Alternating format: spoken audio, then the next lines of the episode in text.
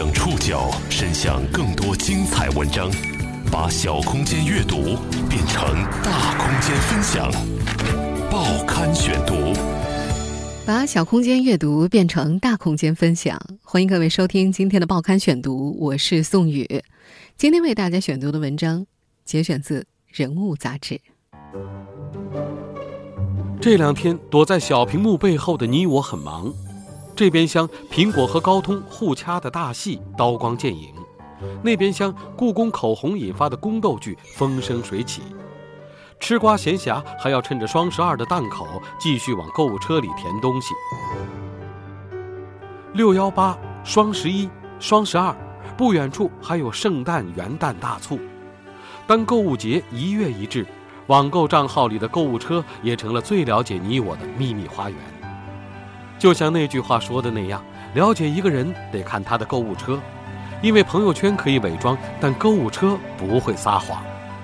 那里是人生需求的镜像，填满了你我最真实的欲望。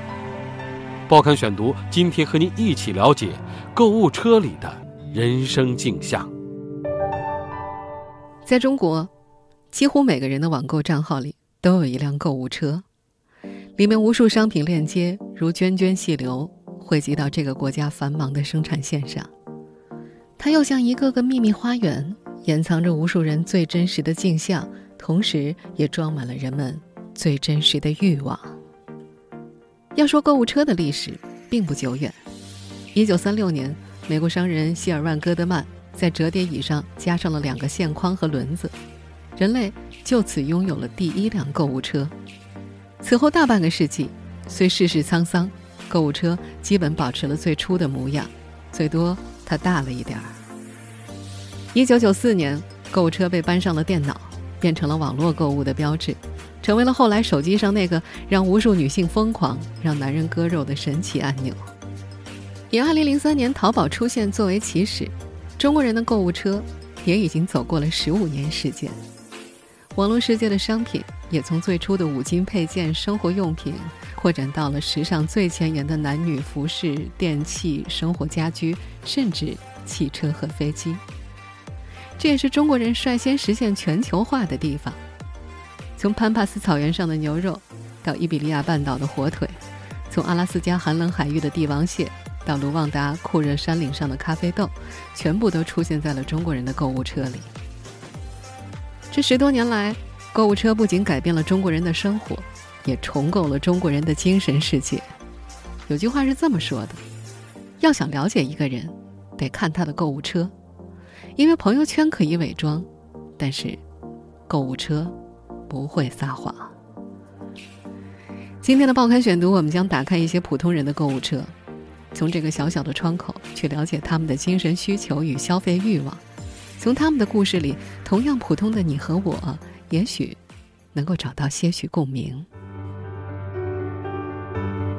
我们出发的第一站要去往亚洲最大的高考工厂——毛毯厂。报刊选读曾多次讲述过毛毯厂的故事，将孩子送到这个安徽大别山深处小镇上的父母们相信，他们的孩子会从这里出发，考上好大学，当城里人，买任何喜欢的东西。他们坚信。未来自己孩子的购物车也会像生活一样渐渐丰盈起来。报刊选读继续播出购物车里的人生镜像。小安是毛坦厂中学高三的一名复读生，他的购物车里只会出现两样东西，一类是教辅，另一类是鞋子。作为亚洲最大高考工厂里的答题机器之一，这个少年每天仅有十五分钟的放风时间。他会一溜烟跑进校门外的一间铁皮屋里，那是镇子上为数不多的淘宝代购店。他会查查包裹，或者上网去看看明星同款。双十二前两周，他一边吸溜着酸辣粉，一边搜杨幂同款的羽绒服。当然，他还没有能力把它们放进购物车里，他只是为了看看明星。在毛毯厂，离毛中最近的一家淘宝代购店，几乎是学生们唯一可以摸到鼠标的地方。那是一间出租屋，沿墙排布着几台电脑，看上去和黑网吧没什么两样，只是屏幕上贴着老板的警告：只能淘宝，不可上网。虽然镇上有个卖教辅的书店，但小安还是愿意到这儿上网，买各个学科的五年高考三年模拟，顺便看看包裹到了没，有个念想。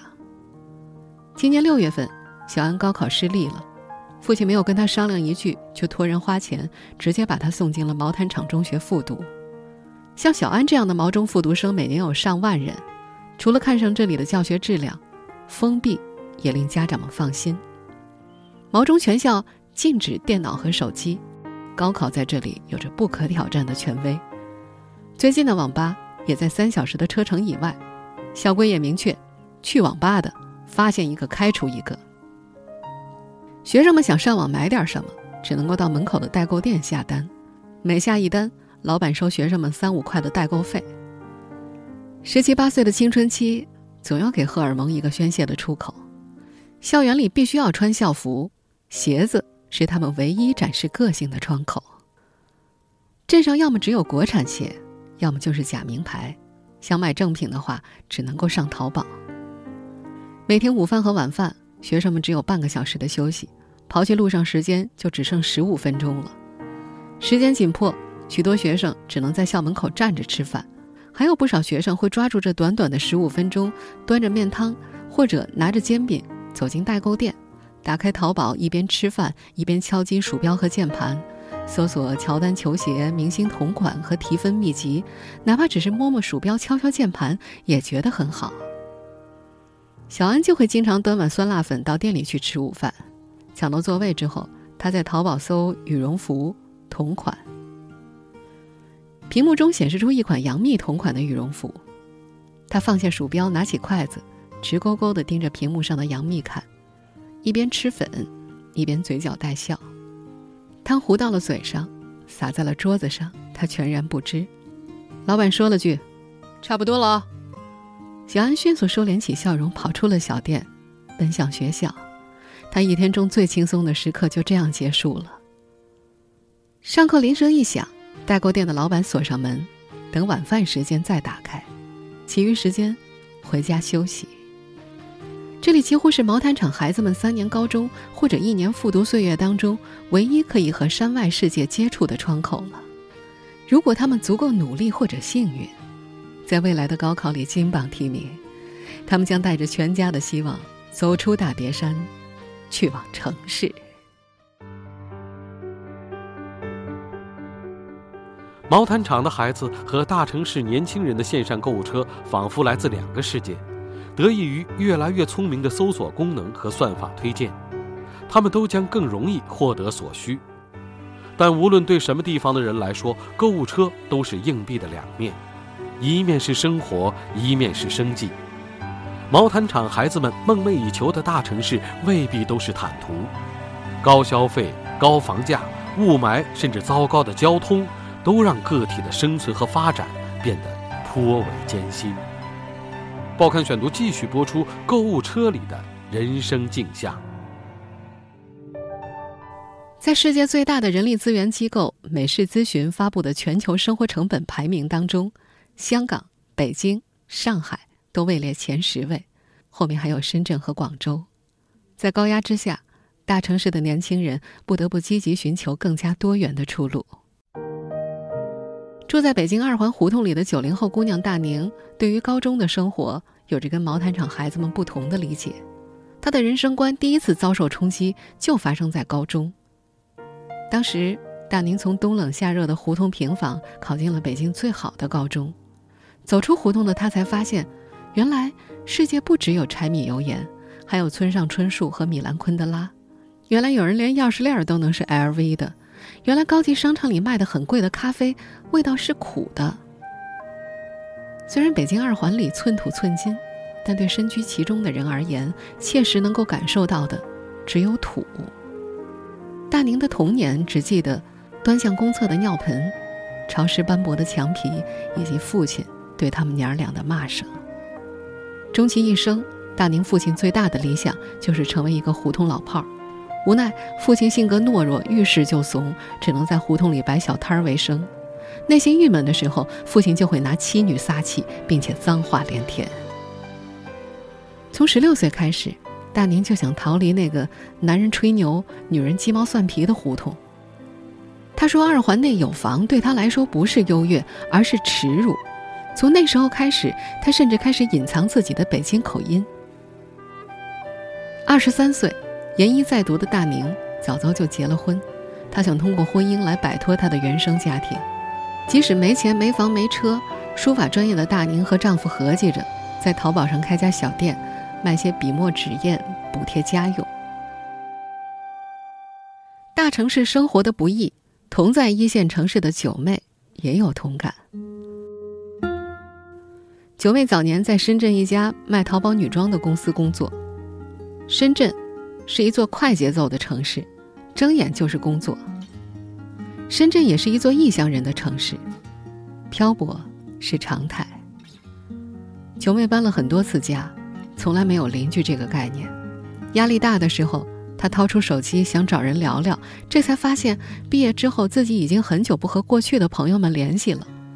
他把通讯录从头翻到尾，却最终也没有拨出一个电话，发出一条短信。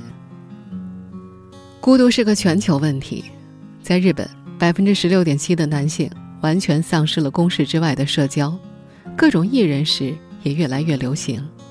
在芬兰，人们最热衷的社交活动是安静的钓鱼。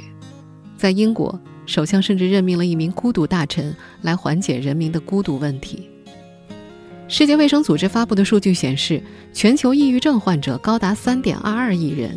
二零零五年到二零一五年之间，患者数量增加了百分之十八点四。到二零三零年，抑郁症将成为世界第一大负担疾病。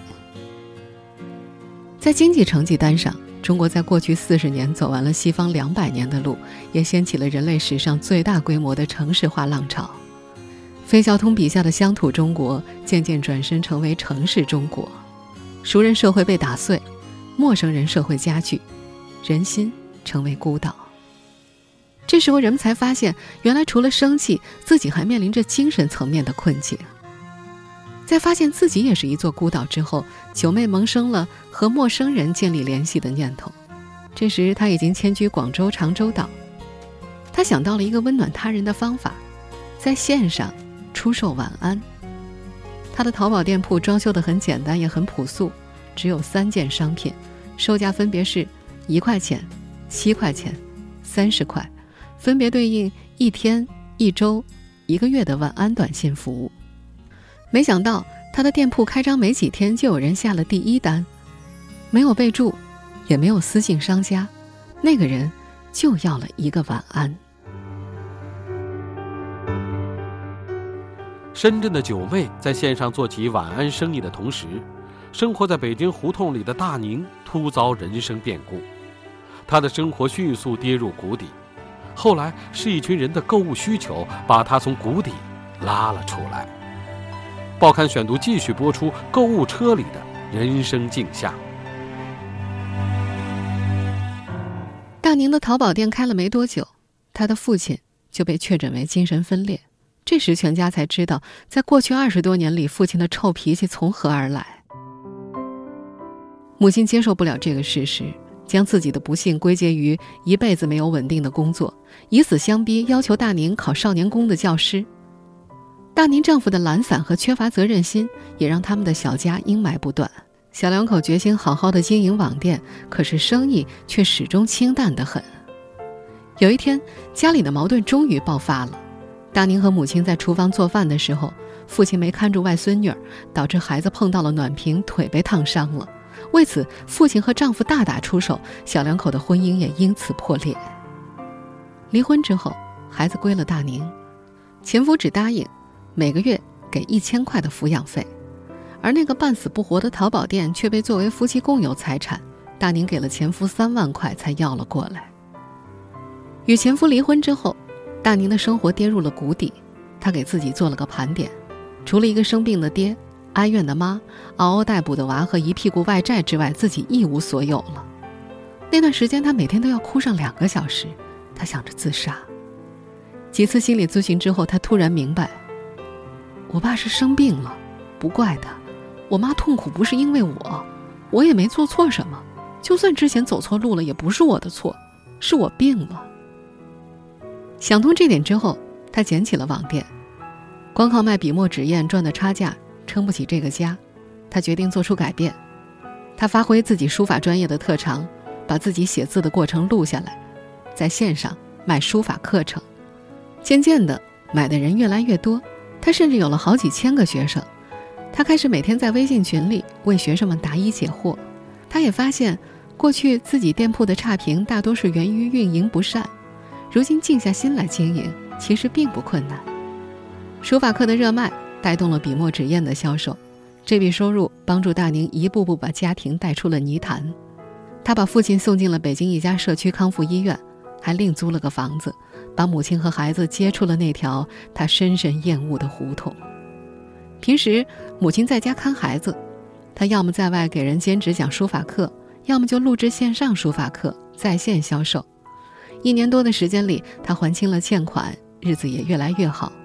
生活有了着落，这个九零后的女子重新建立了自信。母亲也不再逼着大宁考少年宫的老师了，甚至对他说：“也赚不了多少钱，估计啊都租不起房子。”这句话让大宁轻松了不少。至于说二环内那间装满了过去的老房子，他说：“空着就空着呗。”在大宁的网店越做越好的二零一八年，淘宝的年度活跃用户。达到了五点七六亿，商家也有数百万。人们的购物车里不再只有生活和物质，而出现了很多具备精神属性的商品。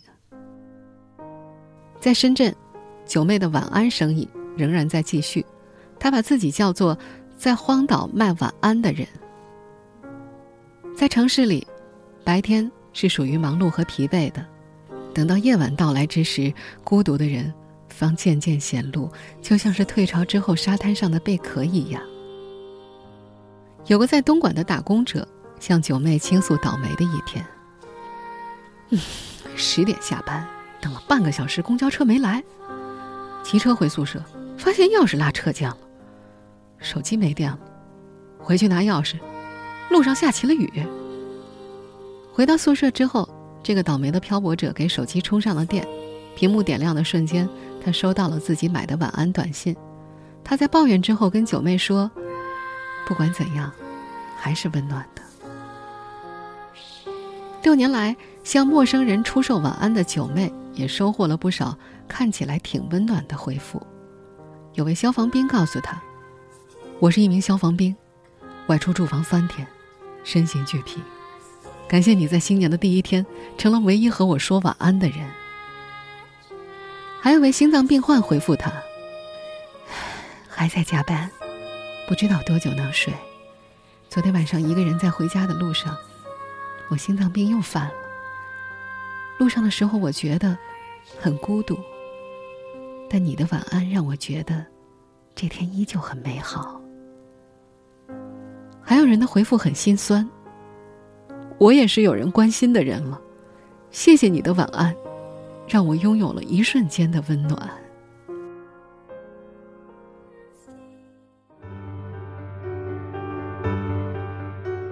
隐蔽的线上交易让中国人的购物车里增添了多种多样的精神需求。有人希望夜里收到一条温馨的晚安短信，还有人则希望给自己的宠物一个体面的葬礼。报刊选读继续播出购物车里的人生镜像。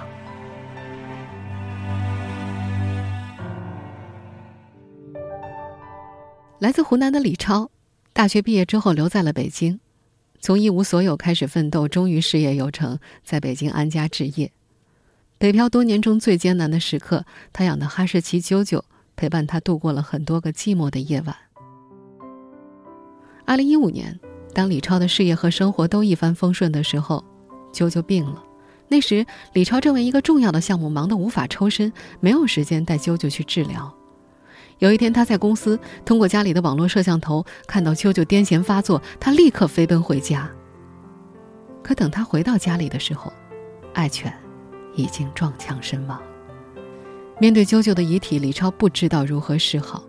他想让啾啾走好，他觉得这是自己能为他做的最后一点小事。他从一家宠物医院打听到了那时全北京最好的宠物活化服务。可一到那儿他就后悔了。那地方隐藏在一片小树林里，门口是个垃圾回收站。十月份的傍晚显得格外破败，送别室的地面和一次性床单下面的血迹让他觉得很不体面。佛像摆在眼前，老板却在外面和其他人谈笑风生，他觉得对方在消费他的不幸。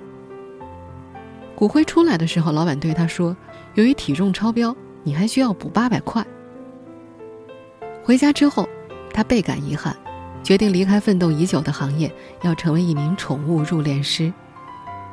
他开了一家提供宠物火化、宠物殡葬以及宠物标本制作等服务的淘宝店，并且把实体店设在了京郊。失去宠物的主人们在线上拍下服务，然后从重庆、葫芦岛、乌鲁木齐、上海赶来，他们把这儿当做和宠物最后的旅行。李超为客户准备了两个告别室，一间佛堂，另外一间是素雅简单的布置。这个曾在宠物的陪伴下度过艰难北漂岁月的男人觉得，宠物们曾经陪伴主人度过了很多无所事事的夜，主人要在告别式陪伴他们最后一程。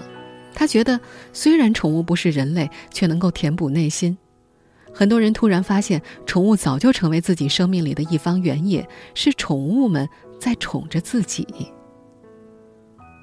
在李超的实体店有个不成文的规矩。只要客人进了告别室，就应该把时间留给他们。之前有个客人在里面待了八个小时，后来这个记录被打破了，有人整整告别了十二个小时。除了火化的服务需要按照体重收费，清理和告别是不收费的。但是李超他们从来没有打扰过那些进行漫长告别的客户，会和后面预约的客人解释，客人们都能理解这种不舍。他们会选择另外一个告别式，在这里，大家对一只小动物的死去格外的认真。网上有很多人不理解李超为什么要花钱火化一只猫或者狗呢？为什么要对一只死去的宠物进行人文关怀呢？但在这个男人眼里，死亡是一件需要练习的事情。他希望每个生命都可以体面的和世界告别。就这样，中国人购物车里的人生镜像越来越丰富。这里装载的不仅仅只有物质消费和欲望，还有日益丰富的精神需求。对于在毛毯厂就读的小安来说，每天十五分钟的购物之旅，即便他只是看到了外面世界一个小小的角落，依然无比诱人。而在过去六年给一千多位陌生人发了五千多条晚安短信的九妹，似乎收获了更多。他说：“那些长期买晚安的人，就像是他从来没有见过面的老朋友一样。”有位收货地址是南极的人，已经连续买了三年的晚安了。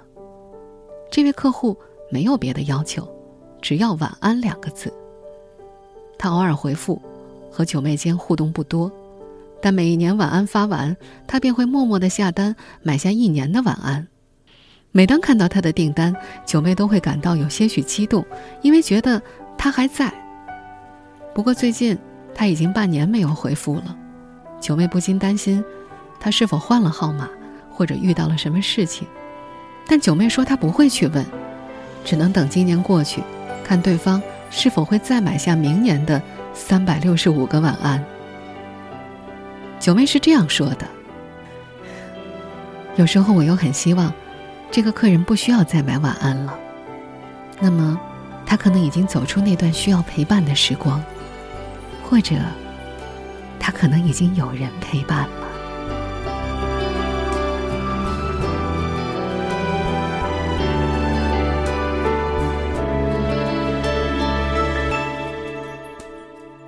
听众朋友，以上您收听的是《报刊选读》，购物车里的人生镜像，我是宋宇。感谢各位的收听，今天节目内容节选自《人物》杂志。收听节目复播，您可以关注《报刊选读》的公众微信号“宋宇的报刊选读”，或者登录在南京网易云音乐。我们下期节目时间再见。手心里的温暖，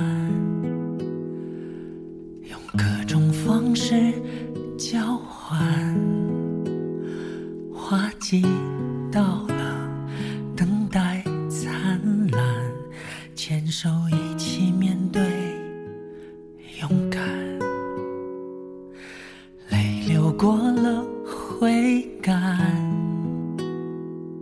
心痛过了会习惯花季未了感情圆满。我们互相取暖。有心事我和你彼此分担，没有你生命少一半。经过的挫折并不悲伤，坎坷到平淡，你是我幸福的开关。这世界有你陪伴，任何事都变简单。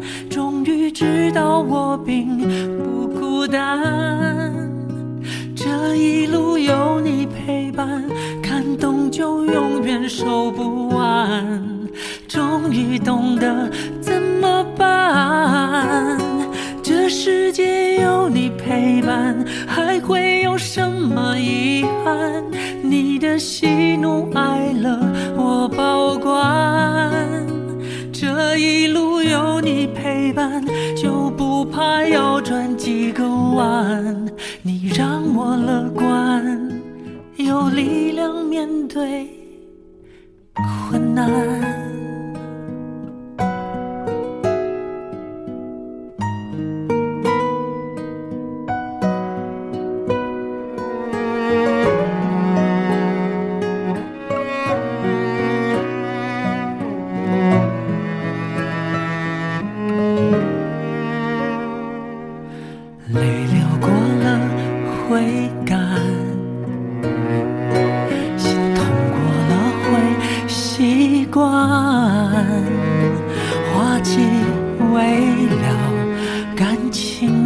让